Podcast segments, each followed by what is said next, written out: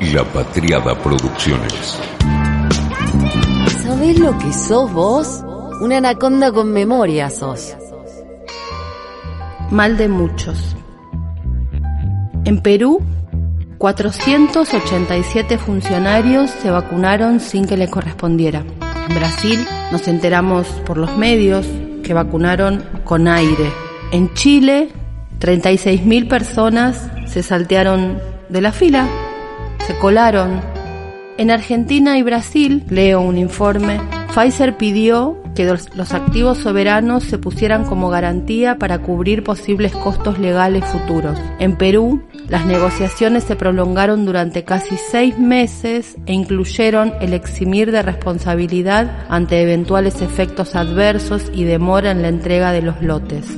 Un reportaje liderado por el Bureau of Investigative Journalism y con la colaboración de Ojo Público muestra cómo Pfizer intimidó a los gobiernos latinoamericanos en las negociaciones de la vacuna y ha pedido a algunos países que pongan sus activos soberanos, que incluyen edificios de embajadas y bases militares, como garantía contra el costo de futuros casos legales.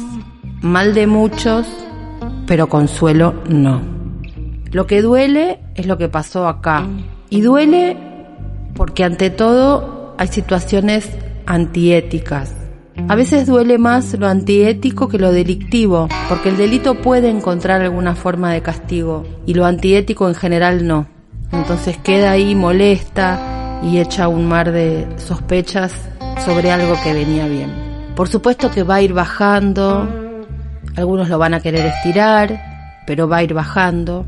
Y llamativamente, una de las personas que ayudó a cambiar el eje en una semana más que compleja fue Mirta Legrand, la insólita jefa de prensa de campaña de vacunación, la menos pensada porque no lo hizo cuando habló, no lo hizo con esa intención. El día de su cumpleaños dio algunas notas y contó que iba a ir a vacunarse, que tenía su turno, y así al pasar puso en jaque a la oposición a la vacuna.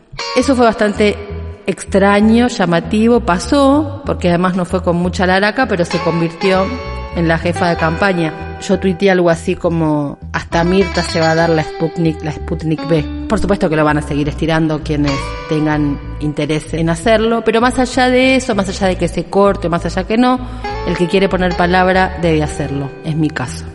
Un error de siempre, algo que observo que se repite tanto en el gobierno de Alberto Fernández como en el de Cristina Fernández de Kirchner y tiene que ver con lo que a mí me interesa, que es los modos en que se manejan la comunicación, que insisto, dato al pie, no me estoy refiriendo a hablar. Comunicar no es sinónimo de hablar, es muchísimo más que hablar. Es, por ejemplo, establecer estrategias de cómo va a circular lo que quiere ser la agenda, a través de palabras o a través de una cantidad enorme de otras variables. Lo que comparten el gobierno de Alberto Fernández y el de Cristina Fernández, aunque tengan modos absolutamente diferentes de hablar o de no hablar, es que no prevén, no arman planes B, no tienen estrategia de control de daños. Entonces las cosas, plum, nos estallan en la cara. Si hubiera habido un protocolo de vacunación de los funcionarios, o se hubiera mencionado, aunque sea, por qué esos funcionarios fueron vacunados, nos evitábamos el problema.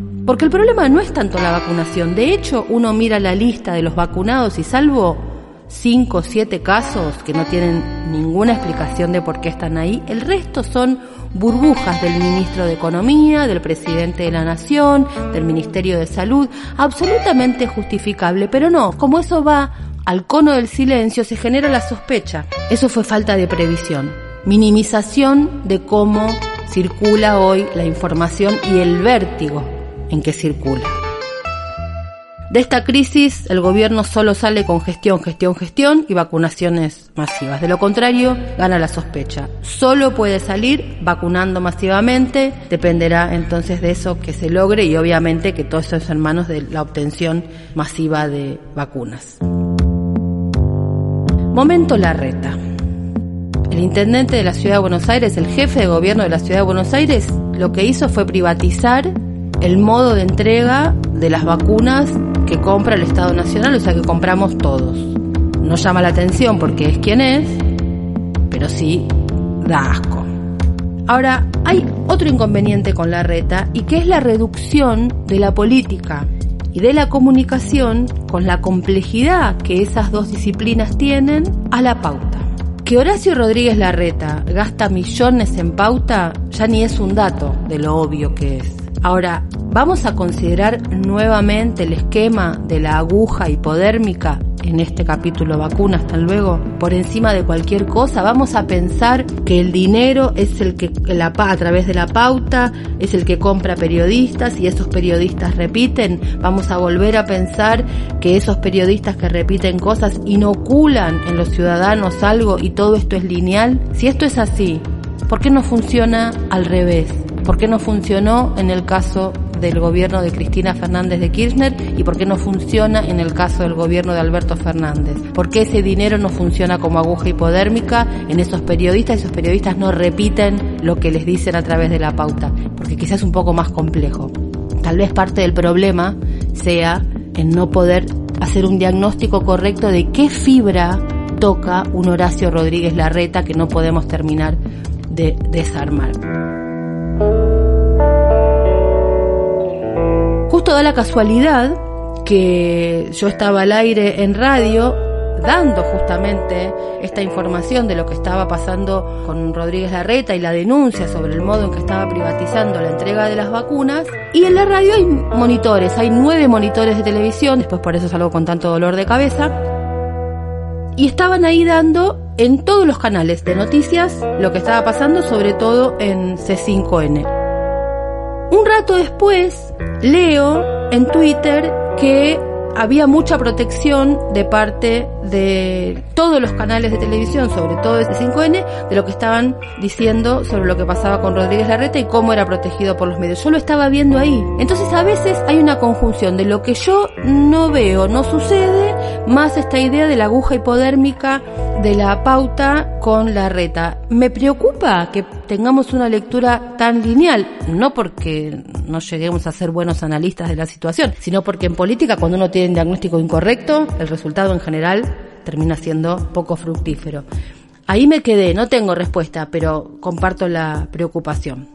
Obviamente que lo que pasa con Rodríguez Larreta es clarísimo. La nación compró las vacunas, todas las provincias distribuyen y arman una inscripción para que las personas puedan volcar ahí sus datos y conseguir su turno y lo que hizo el gobierno de la ciudad fue distribuirlas entre obras sociales y prepagas. Privatizó la salud pública, una vez más, pero no duele tanto. Por lo menos en mi caso, soy la reta, no espero nada. Y de otros esperamos absolutamente todo. Se ve que lo que hizo el presidente cayó bastante bien. Hay unas encuestas que el gobierno lee con atención que indican que un 68,8% considera muy bien, bien o regularmente bien el modo en que se manejó la situación post crisis que se supo lo que había pasado con Horacio Berbisky y la renuncia de Ginés González García, el pedido de renuncia, y un 81,4% se mostró muy de acuerdo, de acuerdo con el modo en que el presidente actuó y que le pidió la renuncia al ministro de salud. No se puede gobernar con encuestas, obviamente que no, pero tampoco se puede gobernar sin una oreja en el asfalto a ver qué piensan las mayorías. Con lo cual, entre el avance de la vacunación, el modo en que figuras públicas están adhiriendo a la idea de vacunarse, esta adhesión que se ve, más o menos pareciera que el gobierno puede reencaminar la situación y que el daño ya está hecho, pero puede un poco pasar.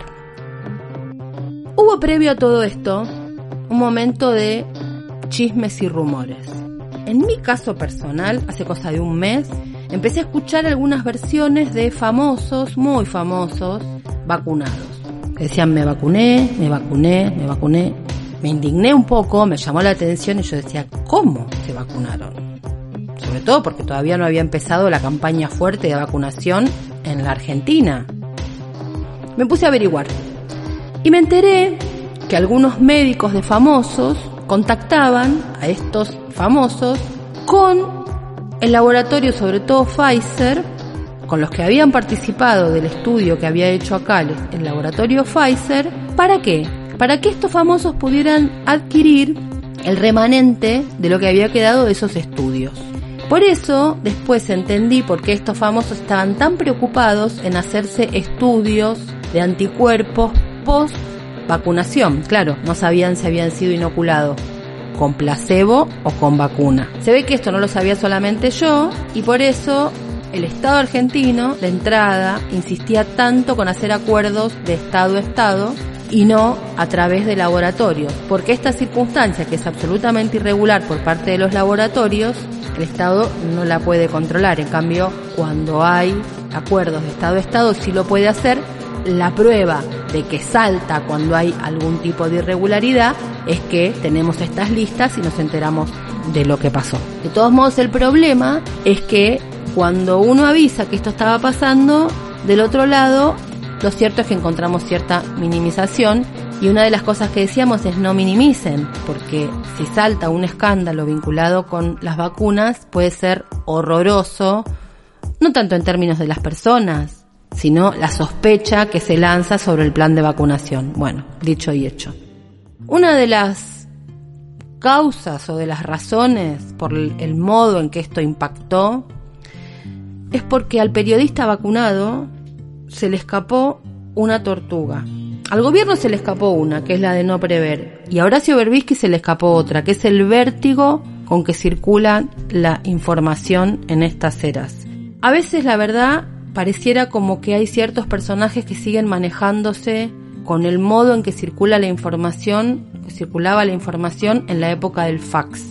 Y los cambios tecnológicos no son la aparición de un objeto mecánico. Un cambio tecnológico es una modificación cultural de las conductas humanas. Yo no soy ninguna millennial ni centennial, me cuesta adaptarme a las tecnologías, no sé bajar películas. Hay cosas que ya ni puedo aprender, pero me interesa pensar lo que pasa. Y me parece que en periodismo y en comunicación a veces ese puede ser parte del problema. Hay algo que tiene que ver con la edad y que tiene que ver con la edad y con plantarse en esa edad y no entender que uno puede tener determinada edad pero vivir en un mundo diferente.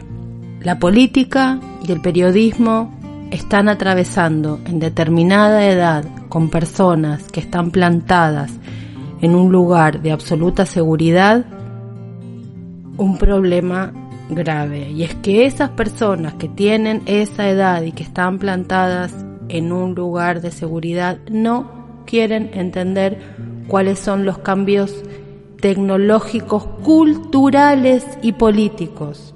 Es decir, qué modificaciones en la circulación de la información, en el modo de comunicación, en cómo se viralizan las cosas, en cómo algo se echa a andar y no lo podés parar. Pareciera como que no quisieran entenderlo y cuando les explota en la cara no entienden por qué.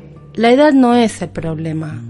El problema es no entender que esas personas de esa edad viven en un mundo diferente y que si quieren formar parte del debate de la arena pública tal cual es hoy, tienen que entender cómo es la arena pública tal cual es hoy.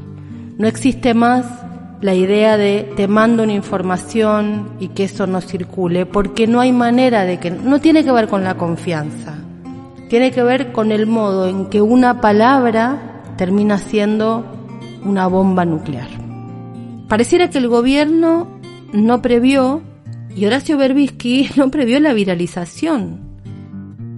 El gobierno no previó la viralización que implicaba no hablar públicamente de por qué se estaban vacunando funcionarios, y el periodista vacunado no previó que su tono jocoso iba a ser cadena nacional en la generación de enojos. Lo que no se comprende si uno no piensa bien en el tono en que cuenta, es que el tono va a terminar primando por encima de lo que se dice, mucho más en esta era, en una era de cierto daño a la política. Ignacio Ramírez es sociólogo y director del posgrado de Opinión Pública y Comunicación Política de Flaxo. Eso es un título honorario, pero sabe que eso es lo importante. Y él escribió estos días lo siguiente. Desde 2013 dirijo un estudio anual que mide el nihilismo político. Me gustó esa frase, nihilismo político. Dos puntos, adhesión a la idea, comillas, todos los políticos son iguales. Y dice, en 2013 solo un 36% suscribía. Desde entonces, esa idea crece.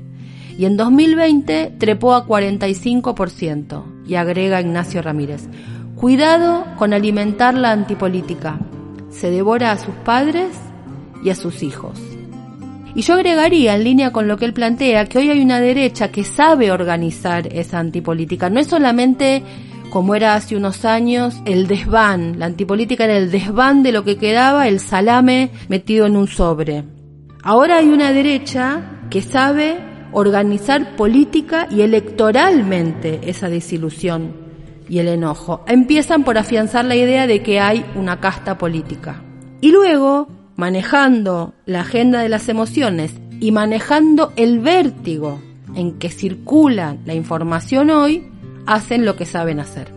Es una pena también lo que pasó porque la historia de cómo conseguimos la vacuna rusa es de película.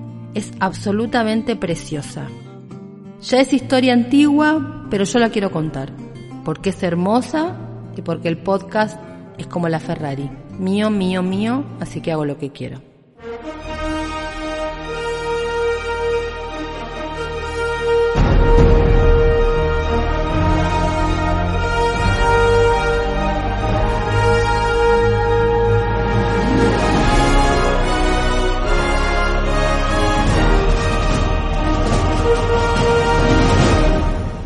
Eduardo Valdés está en nombre en boca de todos en estos días porque fue uno de los que apareció en la lista de los que se vacunaron sin avisar. Pero además de eso, es un amigo de hace años del presidente, es amigo personal y amigo de la rosca de Cristina Fernández de Kirchner y de Alberto Fernández. No se vacunó por eso pero lo cierto es que forma parte del armado que hizo que llegaran Alberto Fernández y Cristina Fernández de Kirchner a la presidencia y vicepresidencia de la Nación. El año pasado, en septiembre, una mañana, un domingo, estaban en la Quinta de Olivos.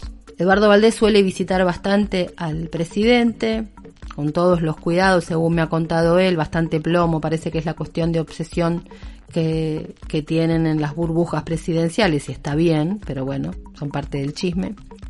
La cuestión es que en septiembre del año pasado se caían los contratos y un domingo a la mañana estaban trabajando en Olivos en este escenario en que AstraZeneca y Pfizer no avanzaba, no aparecía la vacuna. Y Valdés le dice al presidente, voy a hacer unos llamados. Habla con el gobierno de la provincia de Buenos Aires. El gobierno de la provincia había estado parloteando ya con Rusia, entonces se pone en situación y hace un llamado para nosotros, el resto de los mortales que no formamos parte de ese mundo, hace un llamado verdaderamente insólito. Insólito para nosotros y para quien no conoce la agenda variopinta que tiene Eduardo Valdés. La provincia estaba siguiendo el diálogo a través de un señor que se llama Fedor Darovskik, lo pronuncié por supuesto mal, es el número dos de la Embajada de Rusia en Buenos Aires, y Valdés inicia un contacto vía el cine.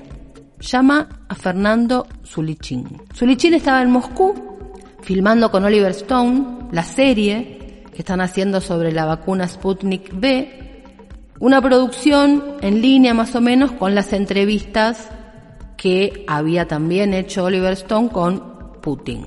Mañana lo veo, le dice Zulichin a Valdés sobre Putin. ¿Quién es Fernando Zulichin? ¿Quién es este personaje literalmente de película? Fue el productor de la película Soledad de Agustina Macri, la hija del expresidente.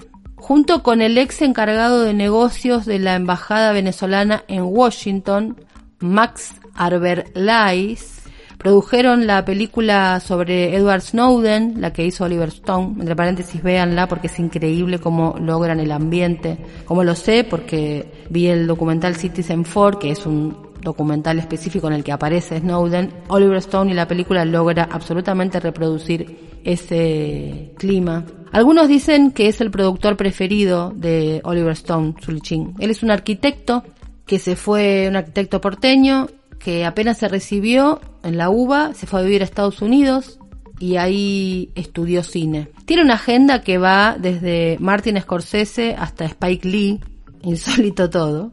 La cuestión es que él empieza a participar del mundo kirchnerista en 2005, durante una visita que hace el entonces presidente Néstor Kirchner a París. Se alojan en el Hotel Maurice, dicen algunos, y ahí conoce a um, Alberto Fernández. Hasta se ocupó de cuando viajaron, en este caso, las personas encargadas de ir a controlar la cuestión de las vacunas, se encargó de que les hicieran el hisopado en el hotel para poder circular por la ciudad, pero no nos adelantemos, no nos adelantemos.